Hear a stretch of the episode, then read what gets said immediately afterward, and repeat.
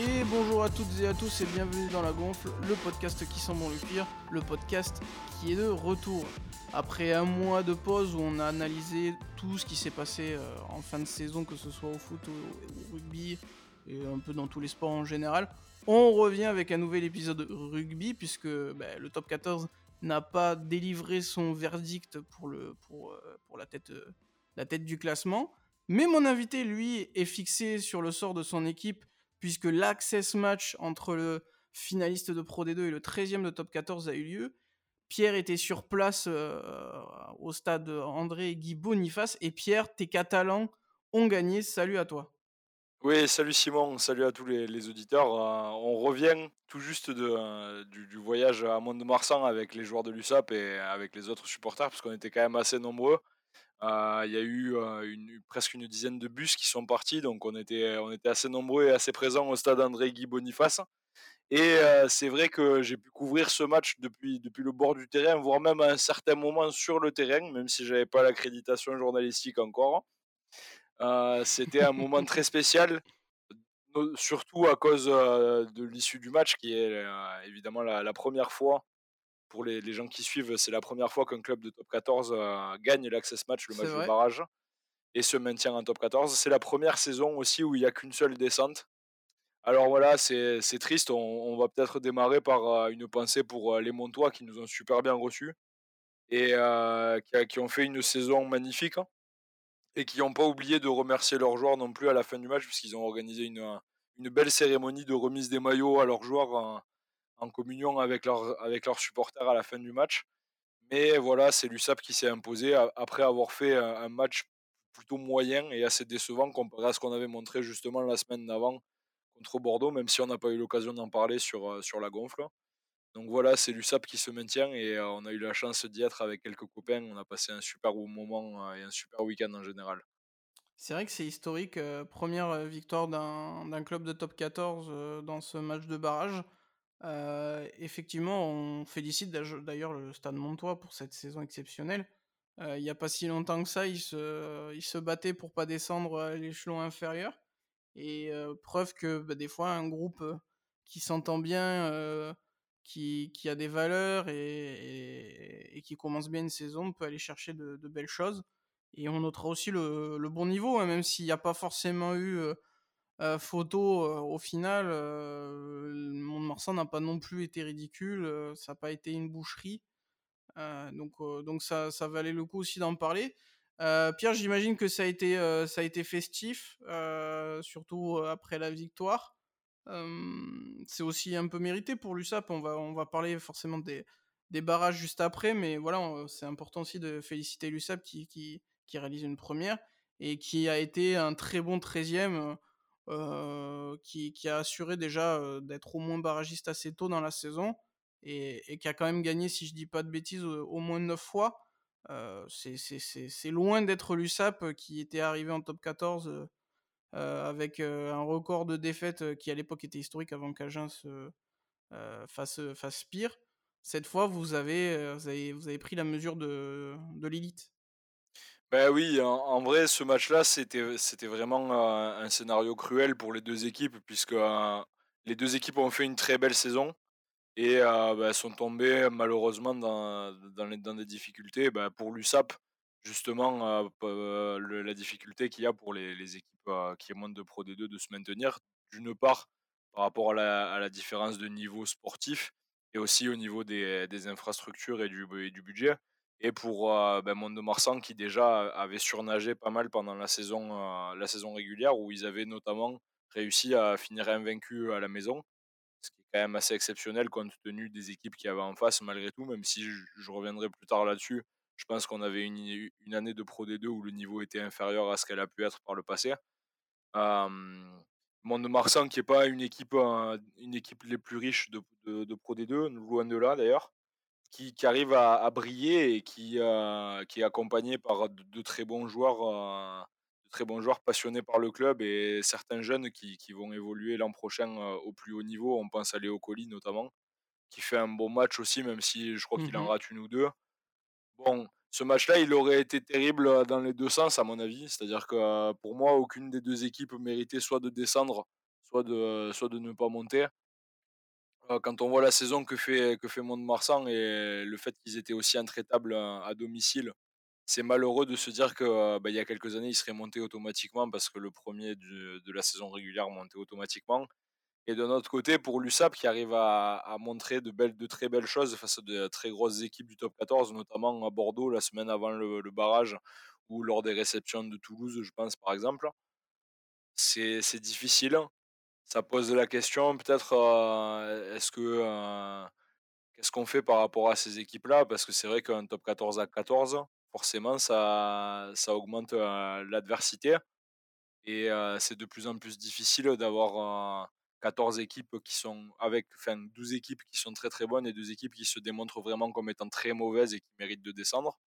Ça va devenir de plus en plus difficile, surtout je pense avec la montée de la montée de l'aviron bayonnais, qui est quand même depuis quelques années maintenant très bien installé dans le, dans le plus haut niveau du rugby et qui pour moi méritait pas forcément de descendre l'an passé et qui sort sur un match de barrage complètement dégueulasse, qui se finit au tir au but notamment pour moi, je pense qu'on est en train de s'approcher d'un système où, il va, où ça va devenir de plus en plus cruel et difficile pour les clubs de top 14 de descendre et pour les clubs de Pro D2 justement de s'imposer et de, se maintenir.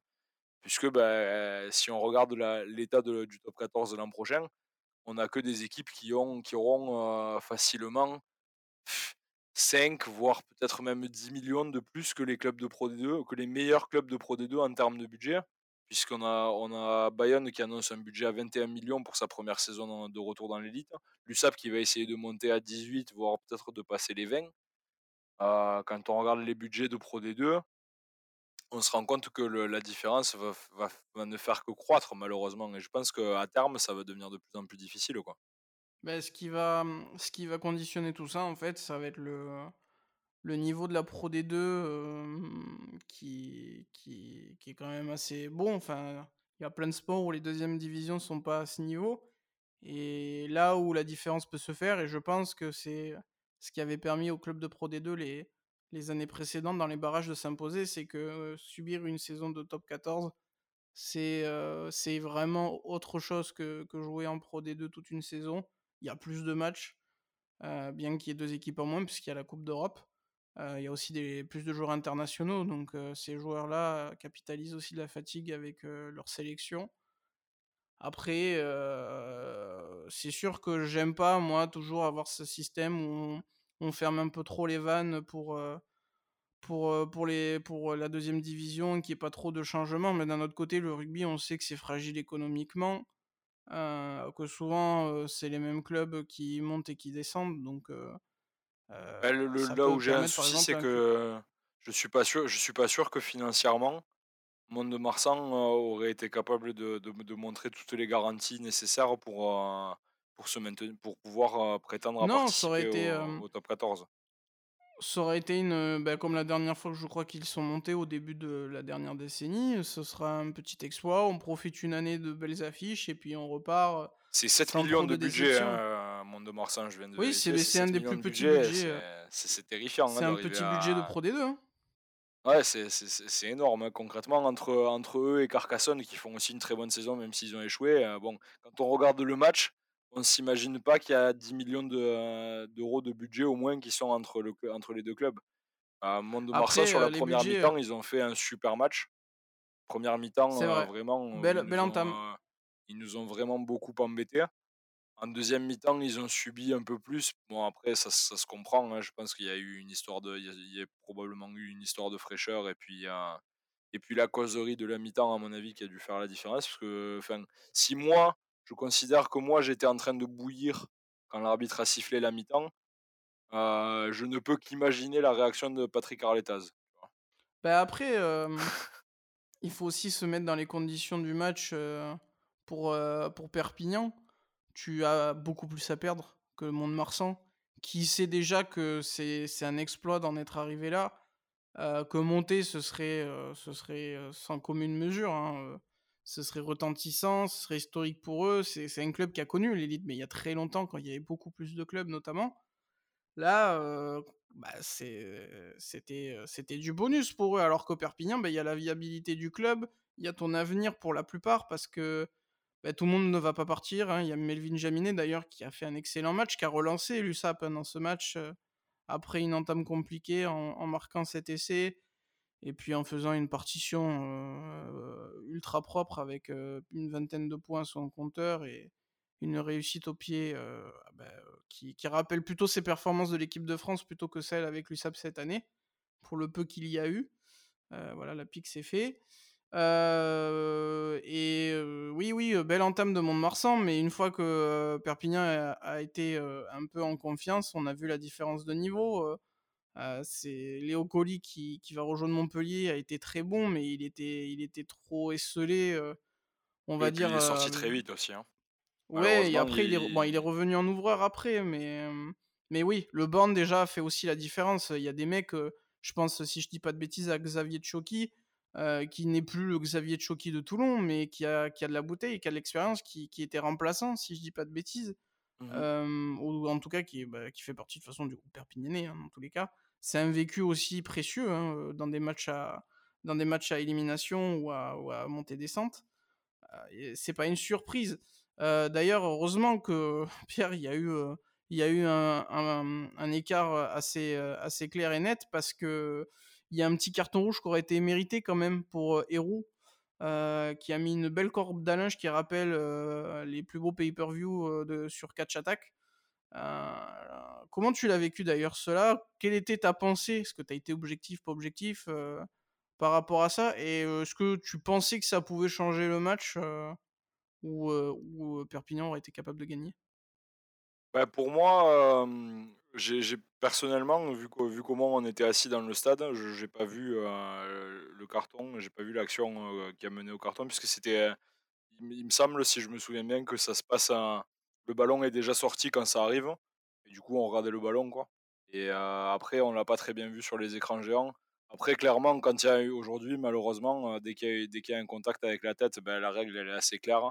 Charabas a été beaucoup critiqué pour son arbitrage sur ce match-là. Il y a pas mal de gens qui lui reprochent, son arbitrage aussi sur le 1 essai de de Melvin Jaminet. Je pense qu'il y aurait probablement mérité ça aurait probablement mérité d'être rouge et j'en ai discuté avec pas mal de gens dans le pesage qui qui disaient qu'ils étaient à peu près tout le monde disait: «C'est rouge». Franchement, on n'espérait pas on pas tant, heu, de la part de Charabas et on a obtenu au final, heu, que ce soit un carton jaune. Mais bon, est-ce que ça aurait réellement changé le cours du match? Je pense pas. Puisque bon, malgré tout, on on prend ce carton jaune à la 62e et ensuite on a une magnifique relance qui mène à l'essai de, de Dubois 5 minutes après, qui plie le match un peu plus. Bon, si on avait passé les 10 dernières minutes à les 10 dernières minutes à 14 au lieu de les avoir passées à 15, je pense pas que ça aurait fait une différence folle. On n'aurait peut-être pas marqué le dernier essai avec TDR. Il y a eu aussi, d'ailleurs. il y a aussi de la il y a aussi de la critique par rapport à l'essai de Tristan Teder puisque bon, il y a il fait un petit passage à vide, heu, au début de l'action. Bon, après ça ça reste un un match de rugby. Il y a souvent des, des erreurs d'arbitrage ou des situations qui sont un peu litigieuses. Mais malgré tout, je pense que c'est quand même la meilleure équipe et je pense que tout le monde le sait, même les plus chauvins des des Montois et des Landais. C'est la meilleure équipe qui a gagné malheureusement et et malheureusement pour eux, heureusement pour nous. Mais le match aurait pas pu changer selon les décisions de l'arbitre à mon sens.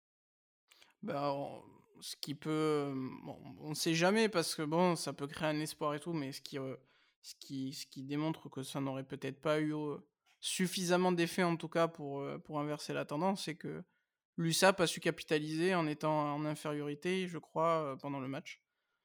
Oui et puis on heu, les a on les a on a pas mal il y a eu quelques actions où les Montois ont, heu, ont poussé un peu devant notre ligne et où on s'en est sorti, grâce à une oui. défense assez solide. Et du coup, au final, c'est vrai qu'à part, heu, à part cette première erreur de défense, heu, sur le premier essai de, de Laoussa Spiazou qui fait qui fait un super match, au-delà de ça, heu, bah, la défense s'est pas vraiment trouée et c'est la partie, sur laquelle on peut, peut s'estimer heureux en tant que QSAPiste parce que c'est vrai qu'entre la première mi-temps vraiment moyenne, voire, pire que ça pour moi, parce que quand on voit ce qu'on a fait la semaine d'avant contre Bordeaux, l'entame de match qu'on fait contre, contre Mont-de-Marsan, elle est elle est presque honteuse, à mon sens. On peut se se se féliciter d'avoir eu une défense, plutôt potable et correcte. Oui et puis bon, il y a l'enjeu qui rentre en compte donc heu, ça c'est à prendre en compte. En tout cas, l'USAP a s'est largement imposé, heu et a mérité avec ce 41-16 à l'extérieur, de rester en top 14 et d'aller, s'offrir une nouvelle saison pour pourquoi pas progresser et peut-être, peut-être avec, avec un peu de travail et peut-être plusieurs années, aller chercher, Accrocher le top 6. Objectif aller top chercher 6, le top heu 6 dont on va parler, puisque les barrages ont ont débuté, enfin les phases finales ont débuté avec les barrages. On a eu, heu, on a eu tout d'abord, heu, Stade Toulousain, Stade Rochelet, l'ancien champion d'Europe contre le nouveau champion d'Europe et le champion en titre contre son malheureux finaliste. C'était l'affiche à ne pas manquer Pierre et bah, les Toulousains ne l'ont pas manqué en tout cas, le Stade a retrouvé des couleurs, s'est imposé, va aller affronter son voisin castré et et Dupont a encore une fois mené ses troupes, de de de de forte belle manière face à un Stade Rochelais qui qui était peut-être, à court, que ce soit physiquement ou au niveau émotionnel.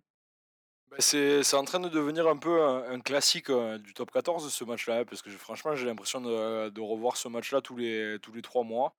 Ça commence Bah, ça aurait mérité d'être la finale, hein, on va être très clair, hein. Ça aurait mérité ah, d'être la finale du top 14. je suis pas je suis pas sûr. Honnêtement, heu, il y a pas mal d'équipes, heu, qui méritent plus que La Rochelle, surtout au vu de la saison qu'ils font parce que pour moi, même si La Rochelle arrive à à gagner le le la Champions Cup, heu, La Rochelle en top 14 fait une saison vraiment pas ouf. Bah, Après moi je vais parler des hein. matchs je vais parler des matchs que j'ai vus d'eux, hein. Je les ai vraiment pas trouvés bons contre nous, que ce soit dans le match où évidemment ils viennent perdre à Aimé Giral et où on gagne donc forcément, heu, c'est un un mauvais match pour eux. Mais après je les avais pas trouvés fantastiques non plus quand on avait été chez eux, même s'ils nous avaient battus et à côté de ça, ils passent quand même une énorme partie de la saison à être en dehors du top 6. Ils reviennent sur la fin parce qu'ils ont un, beau retour, heu, en fin de saison. Mais heu, sur sur la totalité de la saison, ça ça me choque pas La Rochelle, heu, s'arrête là en en top 14 du moins. Bah, heu, en tout cas, j'ai trouvé que la différence avait été assez claire, heu, pendant pendant le match. Toulouse, heu, s'est fait une, s'est refait une santé, physique. Je pense que, d'ailleurs, j'ai eu beaucoup de mal pendant un moment à comprendre, pourquoi il y avait autant de turnover, même, même si Toulouse n'était pas assuré d'être dans les 6, heu, ni encore moins de recevoir à domicile. Finalement, ça a été payant parce que, bah, ça a pas pas empêché de finir, dans le dans le top 4 et heu, surtout ça ça a permis aux joueurs de récupérer, heu, parce que bon, bah, il y a quand même un paquet d'internationaux.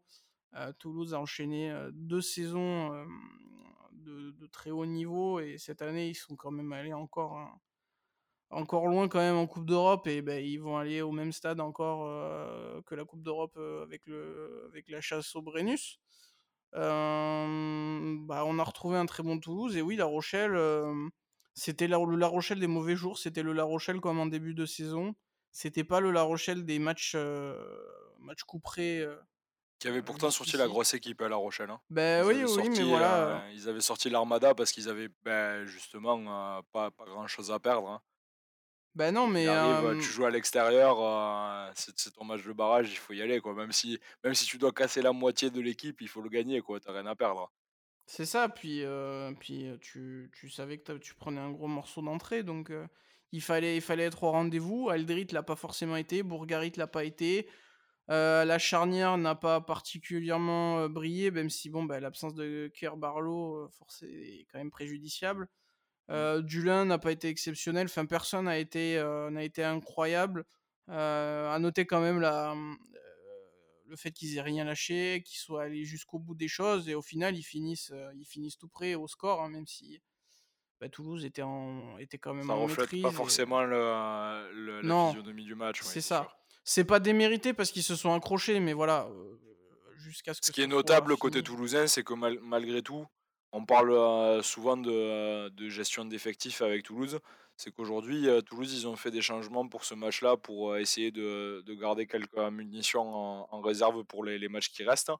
Mais tu as des mecs comme Fouissac ou Malia qui sont pas forcément des titulaires indiscutables dans cette équipe, qui font un super match. C'est ça, Et ça. évidemment, forcément, ça aide d'avoir des mecs comme Movaka qui sont sur le banc, toute la saison.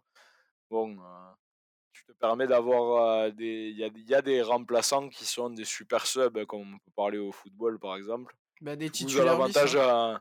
Toulouse a l'avantage d'avoir une profondeur d'effectif qui est, qui est exceptionnelle et qui, va ne, qui à mon sens, ne va que faire que s'améliorer. Puisque quand on voit le recrutement qu'ils font, c'est à se demander s'ils vont pas aligner deux équipes l'an prochain. On ne sait pas s'ils vont pas en envoyer quelques-uns en prêt à Colomiers. franchement, si, il y aurait moyen hein, d'avoir, avec l'équipe qu'ils ont, il y aurait moyen d'aligner deux équipes de très très haut niveau facilement. Quoi. Ah non, bah, c'est Toulouse. Et, en plus, et en plus, au-delà de tout ça, on a Antoine Dupont qui fait une première demi-heure stratosphérique. Hein.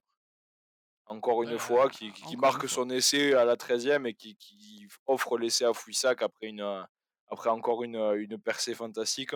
Bon, euh, voilà, Toulouse, conditions comme ça, franchement, c'est. Il joue contre, entre guillemets, la meilleure équipe de l'hémisphère nord, parce que c'est ça, hein, de gagner la Coupe d'Europe, même si personnellement, je je considérerai jamais ça comme. Enfin, je considérerai jamais La Rochelle comme étant la meilleure équipe de l'hémisphère nord. C'est officiellement l'équipe la plus forte de l'hémisphère nord, de par leur nouveau statut. Ils se font torcher par le stade toulousain.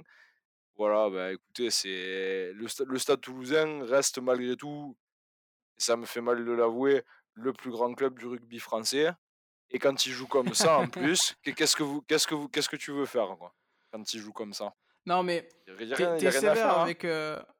T'es sévère avec La Rochelle parce que la plus forte, en fait, déjà, ça dépend de ce qu'on prend en compte comme la plus forte.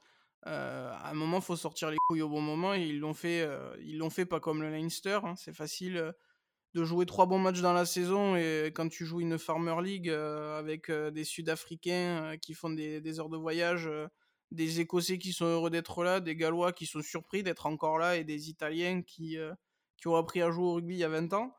Ah bah ça, et, surtout, et surtout au final que les, les, Irlandais se sont, fait, se sont tous fait sortir de, du United Rugby Championship. Oui, en plus. Finale 100% sud-africaine. Hein, donc, pour mes, pour mes ouais, ouais, ça, ça, on va, on va pas parler de. on, on, a hésité à ce que ce soit le sujet, hein, l'Afrique du Sud en Coupe d'Europe, mais en fait, j'ai pas envie de m'énerver. Et, et, le rugby ne fait que des mauvais choix, donc en fait, il n'y a rien d'étonnant. Et, et on parle de protéger les joueurs et d'amoindrir le calendrier et on envoie des, des, des, mecs chargés comme un taureau espagnol à jouer contre nos équipes. Bah écoutez. Moi je veux aller voir l'USAP jouer en, en, Challenge Cup en Afrique du Sud. Voilà, ça c'est notre bah, prochain écoute, Moi ça me plaît de t'accompagner. C'est ce qu'on veut faire. Hein. La saison prochaine, on va, on va guetter le, le tirage au sort parce qu'on aimerait vraiment vivre ça. Quoi. Bah, c'est vrai que ça peut être sympa. Après, c'est aussi très cher et, ça pose déjà des problèmes d'éthique, d'accessibilité à tout le monde et puis aussi sportivement d'aller faire jouer des mecs après des heures d'avion dans un autre fuseau horaire, bien qu'il soit pas horrible non plus à subir. Ah mais je pense que je pense que si ça arrive, François Rivière se taille les veines. Je pense. Ah bah alors là. Si, on doit payer, si on doit payer le déplacement jusqu'en jusqu'en Afrique du Sud, je pense que là, François Rivière, le pauvre, il, il, faut une syncope quoi. Ça, ça, va être ça va être sûrement le cas, bien qu'à mon avis, il y aurait une compensation euh, financière de. ah, bah il y a bien une équipe qui va y aller, hein, forcément. Il y a, y a, y a tout, il y, a tout le, y a tout le championnat de France qui est en Coupe d'Europe, donc il y en a bien un qui va, qui va se les tirer. Quoi. C'est, voilà, c'est on, on, rappelle que plutôt que d'accueillir des Espagnols pour essayer de les faire progresser, peut-être un peu plus d'Italiens, une équipe géorgienne, russe, essayer d'attirer des millionnaires milliardaires de ces pays-là, on préfère prendre des Sud-Africains qui, euh, qui jouent au rugby à 13, mais sur un terrain avec 15 joueurs. Bon, enfin bref, c'est un autre débat. Toulouse, euh, Toulouse euh, bah, chapeau à eux aussi mentalement de ne pas, avoir, de pas avoir craqué après bah, ce, passage à vide pendant les doublons et puis derrière où il a fallu se remettre d'aplomb très vite avec la Coupe d'Europe et le top 14 en même temps et, que ce fut quand même compliqué. Au final, euh, ils vont aller en demi-finale contre, contre le voisin castré euh, en ayant mérité euh, sans, sans, débat la victoire en barrage. rien n'est fait, mais, mais, Toulouse est à 80 minutes d'une nouvelle finale. voilà, bravo à eux. mais ça n'empêchera pas quand même de, de de garder en mémoire cette saison un peu particulière et moyenne et heu, de garder les inquiétudes par rapport à la construction d'effectifs remplis d'internationaux. Alors qu'on a vu que le problème de Toulouse, c'était pas avec ces internationaux, mais quand ils étaient pas là. Bon, et beh, on va suivre ça avec attention, heu, le match entre Toulouse et Castres et on suivra aussi avec attention, Pierre, Montpellier qui va affronter du coup, l'Union Bordeaux-Bègles qui s'est imposé à Chabandelmas face à un pauvre Racing 92 qui, comme d'habitude vient gratter une place mais qui n qui n'a rien fait alors qu'on on attendait rien de particulier, qui a réussi quand même à décevoir. Là aussi, il y a pas eu photo Pierre, Bordeaux mérite Bordeaux-Bègles mérite complètement, sa place en demi-finale et si, ça avait pas été aussi compliqué en fin de saison, ça aurait été acquis avant même, les barrages, si je ne m'abuse car, même Montpellier n'avait fait aucun effort pour finir, dans dans les 2 premiers en fin de saison. Bah, oui, oui, ça a été ça a été un match, pour moi assez assez symptomatique, du Racing. Ça m'a rappelé un peu, bon moi j'ai surtout vu le le résumé, je vais être honnête avec vous. Ça m'a un peu Bah, rappelé, tu tu ce qu'on avait fait, pu hein. voir contre le Racing, ce qu'on avait pu voir contre l'USAP justement, USAP le USAP Racing que j'avais vu au stade. Avec un Racing qui qui tient la première mi-temps où il y a justement, une une petite opposition et où par miracle, heu, Ben Volavola arrive à taper en touche pour, se pour faire passer son équipe devant à la mi-temps. Horrible son match, hein, Par horrible! particulier le le le contexte probablement et la météo a dû faire en sorte que la première mi-temps a dû être difficile à cause de la chaleur parce qu'il faisait extrêmement chaud dans le sud-ouest ce week-end. Hem et puis voilà, au final, au bout du suspense, heu, Bordeaux qui finit par s'imposer. Le Racing a quand même une, grosse tendance à lâcher ses matchs, je trouve et à et à pas avoir, heu, justement cette cette niaque et peut-être la fraîcheur qui a manqué. Je sais pas vraiment si si c'est ça ou si c'est plus une question d'envie ou de coaching. Mais bon, Bordeaux demeure et demeure une des meilleures équipes du top 14. Même si c'est vrai qu'ils ont fait une fin de saison, compliquée avec un dernier déplacement à l'USAP où ils ont pris entre guillemets «une leçon de rugby». On a revu le Bordeaux, la tête ailleurs, hein. en seconde mi-temps, on a revu le Bordeaux un peu qui nous faisait, qui nous faisait plaisir. Beh et heu, bah, la ligne de trois quarts de Bordeaux qui est qui est quand même exceptionnelle, quand ils arrivent à se trouver ensemble, à pour moi Benlam, Moefana et c'est c'est du lourd, c'est du très, très lourd et après derrière, il y a Cordero et Buros qui font des qui font des qui font un très bon match, alors qu'ils avaient pas été, heu, fantastiques au match précédent. Bon, bah, tant mieux pour Bordeaux et eux pour le coup, heu, si si pour moi je pense si pour toi Simon, Heu, La Rochelle, La Rochelle-Toulouse pouvait être la finale du top 14. Pour moi, Bordeaux mérite, largement sa place en demi-finale au vu de sa saison malgré tout et et c'est logique au final. Heu, ça ça reste dans la, mmh, dans la logique sportive, heu et surtout de la saison qui font comparé à celle, du Racing qui est qui est plutôt moyenne, hein, malgré tout, qui arrive à arracher, à revenir en fin de saison et à arracher cette place dans le top 6. Qui a été très, très disputé, heu, comparé aux aux autres années. J'ai l'impression le top 6 cette année qui aurait pu avoir, vrai. facilement, facilement une dizaine d'équipes qui auraient pu mériter d'être présentes. On va avoir un, beau match, même si j'aurais plus envie de regarder, hem, de regarder le Toulouse-Castres que le Bordeaux-Montpellier personnellement. Heu, de de par l'enjeu et de par la l'animosité et puis le le passif qu'il y a entre les entre les 2 équipes. Mais c'est vrai que Bordeaux a fait, bah, a fait son match avec un Maxime Lucu qui, comme, heu, on on le dit souvent, fait la saison de de sa vie. Et c'est encore une fois remarquable et on on va pas le répéter, mais franchement, ce mec, il sort un peu de nulle part. Heu, j'ai pas j'ai jamais eu trop l'occasion de discuter avec des supporters compte heu, par rapport à son à son niveau précédent, mais purée, depuis qu'il est depuis qu'il est à Bordeaux, il s'est imposé et il devient de plus en plus, heu, impressionnant. À à au à la différence de certains, heu, de certains numéros 9 qui sont bons très jeunes et qui ont du mal justement après à à se maintenir au haut niveau. On a, bah, on avait un exemple en face, on avait Machenot, on a des Morgan Parra par exemple, qui sont pas si vieux que ça, mais que ça fait quelques années qu'on les voit plus au très, très haut niveau. Et ben Lucu, lui, à la trentaine quasiment, arrive à, à son meilleur niveau Heu, que pourvu que ça dure pour les bordelais, hein, parce que franchement, je pense qu'ils ont trouvé leur numéro aventure. 9, heu, ils ont trouvé leur numéro 9 pour, heu, pour quelques années encore, je l'espère. Parce qu'il est vraiment s'il continue sur cette lancée, il y a moyen qu'il soit peut-être, heu, le deuxième meilleur, heu, le 2 meilleur numéro 9 de France. Beh, je trouve que, heu, il a passé un cap parce que personnellement je je le trouvais propre et il faisait largement le taf, hein, mais je préférais de de très loin Baptiste Couillou qui qui plus est plus jeune. Mais l'équipe de France a l'air de vraiment lui avoir donné de la confiance et il s'est totalement lâché.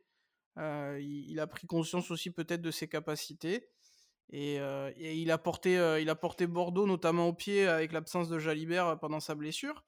Ça a été un des rares qui a qui a pas été mauvais, pendant les les passages à vide, de de l'Union Bordeaux-Bègles, heu, d'ailleurs, c'est pour moi là où s'est faite, la différence, bah, contre, contre le Racing. C'est que devant, ils ont été conquérants et qu'ils ont pris l'ascendant alors que dernièrement, ça a toujours été un peu plus compliqué, hein, on en parlera, mais Urios avait cité notamment Woki. Bah, c'est vrai que c'était pas le Woki des Bleus. Là, on l'a retrouvé quand même à un meilleur niveau. D'ailleurs, tout, le paquet, tout le pack avant, Bordeaux-Béglé, a été très bon. Et puis, beh, derrière, ça met en valeur, les arrières avec un Moefana, heu, qui a été monstrueux des 2 côtés du terrain, un Soiteni très bon, les 2 arrières Cordero et Lam aussi, Buros très bon. Il y a un banc, heu, fiable avec des Duquin, par exemple, heu heu, des Trenduc qui ont de l'expérience. Même Picamol, je l'ai trouvé bon. D'ailleurs, bravo à lui d'être revenu de blessure et de pas finir sa carrière sur, sur, sur une infirmerie. C'est aussi cool pour lui. Non, non, Bordeaux a été très bon et puis en face, on a un Racing, qui, heu, a sait en tout cas saisir les occasions qu'on leur laisse. Heu, ils ont réussi à quand Bordeaux n'y arrivait pas à, bah, garder le ballon, à imposer cette espèce de faux rythme qui qui est un peu caractéristique du club dernièrement et heu, de de marquer, quand l'occasion s'était présentée. Après le problème, c'est comme, comme je le trouve trop souvent, le Racing ne se crée pas, ses victoires ou ses ses moments phares, c'est de l'opportunisme et ça suffit pas, dès que Bordeaux a en fait a accéléré, beh, c'était réglé, il y a plus eu de suspense et il y a pas eu de révolte, donc c'est assez compliqué, je pensais à toi parce que, bah, Vola Vola, ancien Catalan prêté, qui avait été prêté, à l'époque, bah, était catastrophique. C'est un choix en plus de l'entraîneur, donc bon, bah, bravo. Oui, c'est c'est pas compliqué, hein, Ben Vola Vola, globalement, moi j'ai regardé quelques matchs du Racing, c'est il fait peine à voir, hein. Après, il avait pas été fantastique non plus, le lors de son passage à l'USAP où il avait mis beaucoup de temps à s'adapter aussi. Le Racing a peut-être besoin aujourd'hui de, hem, de de d'air frais et je suis et complètement d'accord. et de changer quelque, peut-être même, je sais pas, changer quelque chose au niveau du du staff. Parce que ça ça me semble être quand même une grosse fin de cycle pour le Racing. Il y a des Tout joueurs qui sont, qui ont fait vrai. leur temps au club et qui vont s'en aller comme, Teddy Thomas par exemple. Je crois qu'il s'en va, non, ça? Oui, il va à La Rochelle. Ouais voilà, Teddy Thomas s'en va, c'est c'est un peu une fin une pour moi c'est une, c'est un peu une fin d'époque pour le le Racing je j'ai pas de doute sur le fait qu'ils arriveront à à se relancer après puisque bon, ils ont quand même, un des plus gros espoirs du rugby français au poste de numéro 9 avec Nolan Le Garec. Donc bon, Mmh Après, heu, le Racing arrivera sûrement à trouver à trouver ses solutions et à se à se re à se à se relancer. Mais c'est vrai que sur ce match-là, heu, il méritait pas grand-chose et au vu de la saison, c'est assez logique de voir Bordeaux s'imposer. Restera à voir maintenant, pour la suite de la compétition, heu, s'il y aura réellement un avantage pour les équipes qui ont eu cette pause-là de pouvoir se préparer pendant 15 jours sans match avant de jouer la demi-finale ou si, heu, justement ça va pas les desservir. Parce que des fois, hein, on sait sait que la pause, ça peut être bénéfique comme ça peut, comme ça peut ça. justement vous casser les jambes, hein. C'est ça, c'est vraiment très personnel selon les les équipes et d'ailleurs, statistique qui qui qui est pas automatique, en top 14, au contraire. C'est les 4 premiers de la saison régulière qui vont jouer les demi-finales. Donc comme à une comme à l'époque un peu, du top 16 notamment.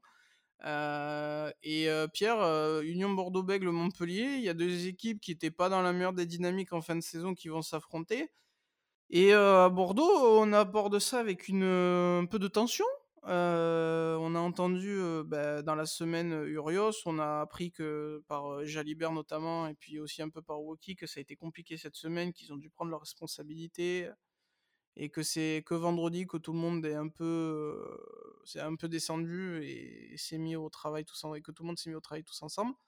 c'est pas c'est pas les meilleures conditions pour préparer un match d'avoir un mec qui qui fait un geste «j'entends rien» et qui fait, bouche cousue, à, son entraîneur et, un ouvreur qui s'est un peu réveillé hein, d'ailleurs un petit peu. Il a quand même marqué un peu le match avec une très belle action et, une copie pas exceptionnelle mais correcte mais qui dit qu'il clairement il joue plutôt pour les futurs retraités que pour son entraîneur. C'est c'est déjà étonnant de faire ça maintenant avec un timing qui va qui va faire parler je pense la preuve on le fait et, et en plus de la fatigue accumulée par rapport à l'adversaire. Je sais pas comment tu vois cette demi-finale. en tout cas, bah, j'ai hâte de voir si ça va, si ça va bien se passer cette semaine. et je voulais ajouter un truc où je voudrais que tu rebondisses aussi, Pierre, c'est que j'ai l'impression comme en Coupe d'Europe, qu'il y a deux tableaux et l'un est beaucoup plus fort que l'autre. Ah, alors, alors je suis suis pas convaincu par cette déclaration. Parce que, OK, il faut pas oublier que Toulouse et Castres sont deux énormes équipes et qu'elles ont gagné le, top 14 dans des années pas, si loin, pas si éloignées que ça, Toulouse l'an dernier et, Castres il y a quelques années de ça maintenant malheureusement. Mais pour moi, en termes de niveau intrinsèque, Bordeaux-Montpellier, c'est quand même du très très solide. Oui, c'est sûr. Mais... Et je dirais surtout ça que je pense que Castres risque probablement de, de, craquer face à Toulouse, à mon sens. Je trouve, j'avais pas trouvé Castres euh, transcendant quand on les a joués il n'y a pas si longtemps que ça. Je crois que c'était, c'était l'avant-dernier match de la saison régulière avec USAP. Quand on s'est déplacé à Castres, j'ai trouvé qu'on leur avait mis pas mal de bâtons dans les roues. Alors on n'avait pas grand chose à perdre et, surtout beaucoup à gagner comparé à eux, puisque bon, ils, jouaient quand même toujours cette qualification pour les, cette qualification directe pour les demi-finales et ils l'ont obtenu. Mais je pense que si on parle de, de, vrai niveau de rugby, le, Bordeaux-Montpellier devrait probablement décider de, de l'équipe qui sera la plus forte en, finale, même si je pense, comme souvent, que c'est Toulouse qui va gagner le top 14 cette année. Pour moi, si on, fait une projection aujourd'hui, Toulouse va battre Castres et, Montpellier devrait gagner Bordeaux et Montpellier n'y arrivera pas contre, Toulouse, à mon sens.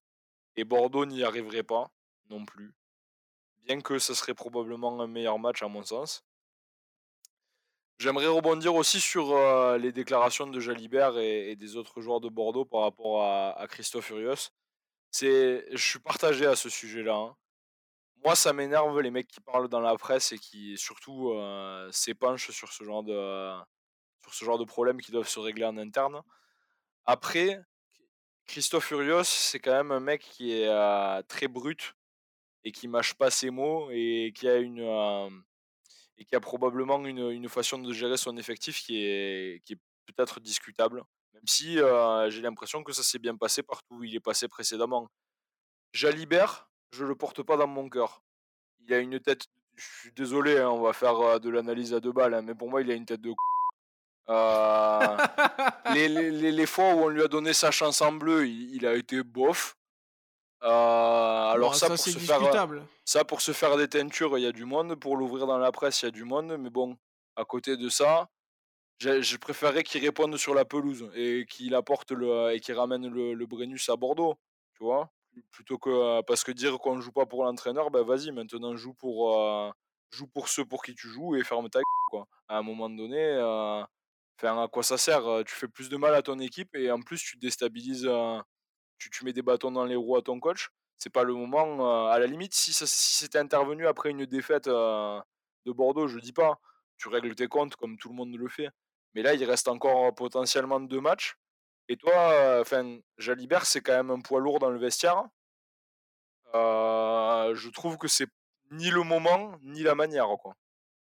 Bah après, quand tu es brut de décoffrage, il faut aussi accepter qu'en face, on puisse te répondre et qu'il y ait du caractère. Ça peut être bien comme pas bien. Là, c'est surtout que bah, c'est peut-être pas le moment de se fâcher, donc j'espère qu'ils se seront dit les choses ensuite.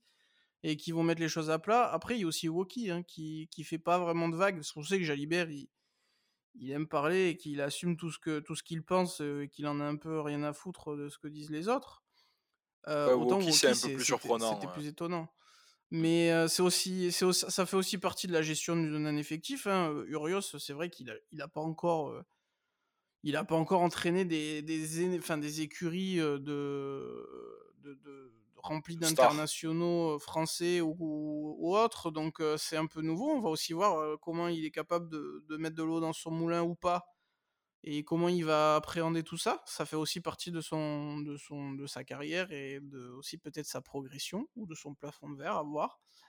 Euh, donc voilà. Après bon, Jalibert, euh, j'aime pas forcément le personnage. Ça reste un excellent joueur de rugby, très créatif, qui a fait qui a un peu relevé la tête et et bon, pour moi, il a toujours été bon en bleu, quand, surtout pendant le, la Coupe d'automne des Nations. Après, bon, je pense que pour moi, un Tamac est meilleur. Après, ça, c'est mon avis. Je sais que beaucoup, il y a une vraie. Il y a, y, a, y a un vrai conflit entre, entre les fans de rugby des, sur la question. Bon, après, ça, c'est autre chose. Moi, je suis, je suis Christophe Furios. Sur le match à Montpellier, je mettrais Nuke. Déjà, parce qu'il y a toujours. ça, c'est, ça, c'est, littéralement une connerie. Tu vois? Ça, c'est une connerie parce que, justement. un mec qui fait un mec que, tu peux considérer comme faisant le cake, tu lui dis ben, montre-moi et au pire, au pire, même si ça reste aussi très détestable, tu peux après dire, bah, il a voulu faire le malin, il a rien montré aujourd'hui, et, et, voilà. Donc, je leur souhaite surtout de se, de se pacifier un peu la semaine.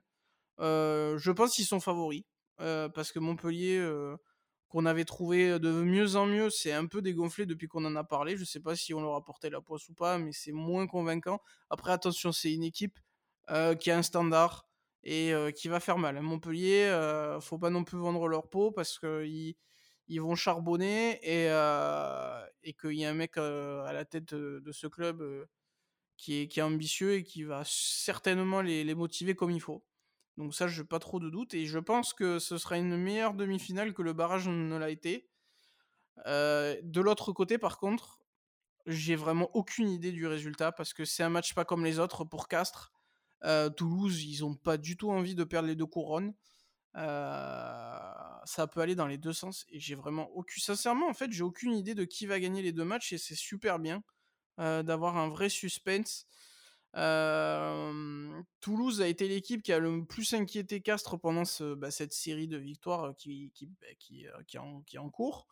le problème, c'est que quand tu enchaînes de plus en plus de victoires, c'est-à-dire que la défaite se rapproche de plus en plus.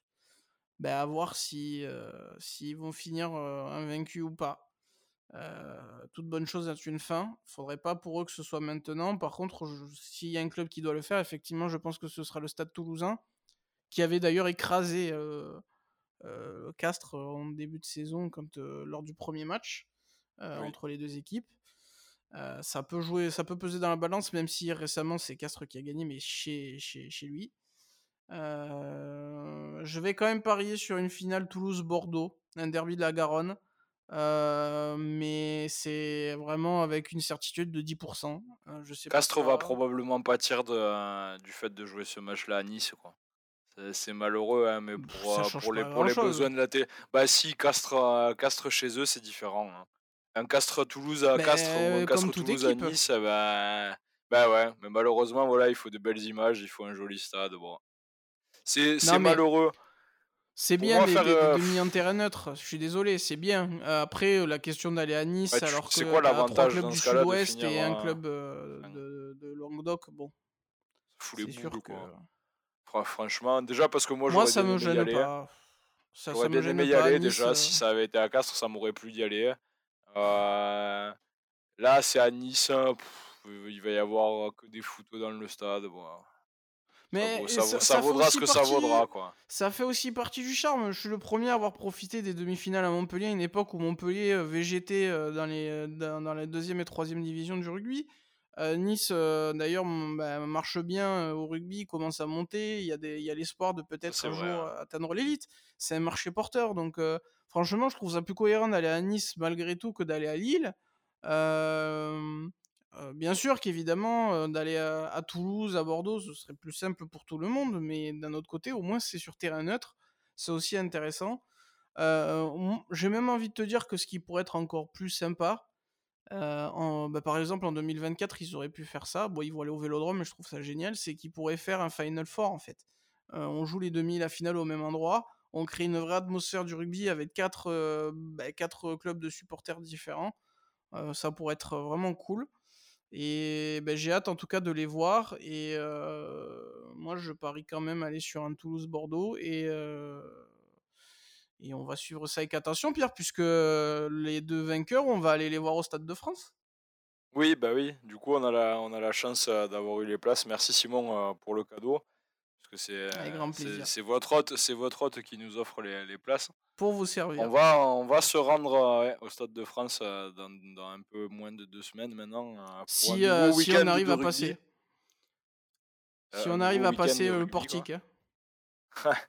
on, a, on a pris des faux billets russes. Hein, voilà avec les supporters, avec les supporters anglais. On s'est entraîné à grimper le grillage depuis 4 semaines. De toute façon, moi je vais proposer pour 2024, vu qu'il y aura les Jeux Olympiques, je vais proposer qu'ils délocalisent peut-être la, la, finale du top 14. Pas à Barcelone cette fois, mais pourquoi pas en Afrique du Sud, puisque c'est la place forte du rugby européen désormais. Donc pourquoi pas la finale du top 14 à Johannesburg en, en 2024, voilà. Il faudrait soumettre l'idée à, à Bouscatel ils sont restés, ils sont restés quand même prudents. Ils ont choisi Marseille, mais mais c'est pas impossible qu'un jour ça arrive. Hein, qui sait? Qui sait? Ah pourquoi pas pour développer le sport, écoute. Eh, eh, franchement, est-ce que on se ferait pas un kiff un jour d'aller la faire à Twickenham la finale? Alors là, je, là, je pense que il y a moyen que la situation inverse de ce qui s'est passé au Stade de France pour la Champions League se passe pour euh, la finale du top 14, je pense. Ce serait rigolo, tu sais, de mettre en gros sur Twickenham pour faire la promotion du match. Venez voir du vrai rugby. Ah, Mais euh, Déjà qu'on leur donne leçon sur leçon au rugby à 13 avec les Dragons. Euh, c'est vrai que si les en Dragons plus on commence, si en plus on commence à aller les taper chez eux, les Anglais, ça va pas le faire. Quoi. Ben, heureusement qu'il y a Saint Helens pour rester devant et, et flatter l'ego britannique parce qu'effectivement, les Dragons sont, sont, encore une fois très bons cette saison. Mais bon, hein, comme on dit, malheureusement, Sainte-Hélène, ça marche pas beaucoup avec les Français, qu'ils soient ah, corse ou non. Donc, bon. Euh, Corse catalan, on est tous ensemble de toute façon. Hein. et, basque, n'oublie pas que ton capitaine est basque. Ouais, c'est vrai. Donc, Renié par les siens malgré tout. Hein. On fait une bise à toutes les régions euh, fiers de leur identité. Il en manque pas en France et c'est aussi pour ça qu'on est un beau pays. Euh, ben on va suivre ça avec attention, Pierre. Euh, on va aussi parler foot dans pas trop longtemps. Il me semble qu'on va enfin parler de l'Olympique de Marseille. Euh, pour ceux qui aiment le foot, nous Il y a tellement à dire qu'il faut bien pouvoir préparer. Il nous aura fallu du temps pour préparer l'émission déjà. Quoi. oui, en plus, il y a les éternelles rumeurs de vente qui sont revenues. Donc l'ambiance est parfaite pour parler de... C'est ça. L'ambiance est parfaite pour parler des, du club phocéen. Euh, et puis on fera un débrief des demi et, on se projettera sur la finale aussi euh, euh, très vite. Et puis suivez l'Instagram et le Facebook de la gonfle. Il y aura, du reporting au Stade de France pendant la finale. S'il y a des bagarres ou des problèmes de billets, vous en serez informé en premier avec, avec Pierre et moi-même en reporter terrain. Et en attendant, on vous, bah, on vous invite, si vous n'avez pas entendu écouter les, les autres épisodes, les 17 autres épisodes, d'aller les, les écouter, parce que ça peut s'écouter en toute saison. Vous pouvez aussi comparer hein, ce que l'on a pu dire à un moment et ce qui s'est passé à, à la fin. Notamment que on avait dit que Mourinho fallait pas en attendre grand chose, il a sorti une Coupe d'Europe à la Roma. voilà, c'est, c'est aussi intéressant de voir que bah, tout peut s'inverser et que personne ne détient la vérité. Et en attendant, soyez heureux, faites du sport, vibrez le sport, mais surtout, surtout en ces temps parfois compliqués, soyez heureux, ciao ciao.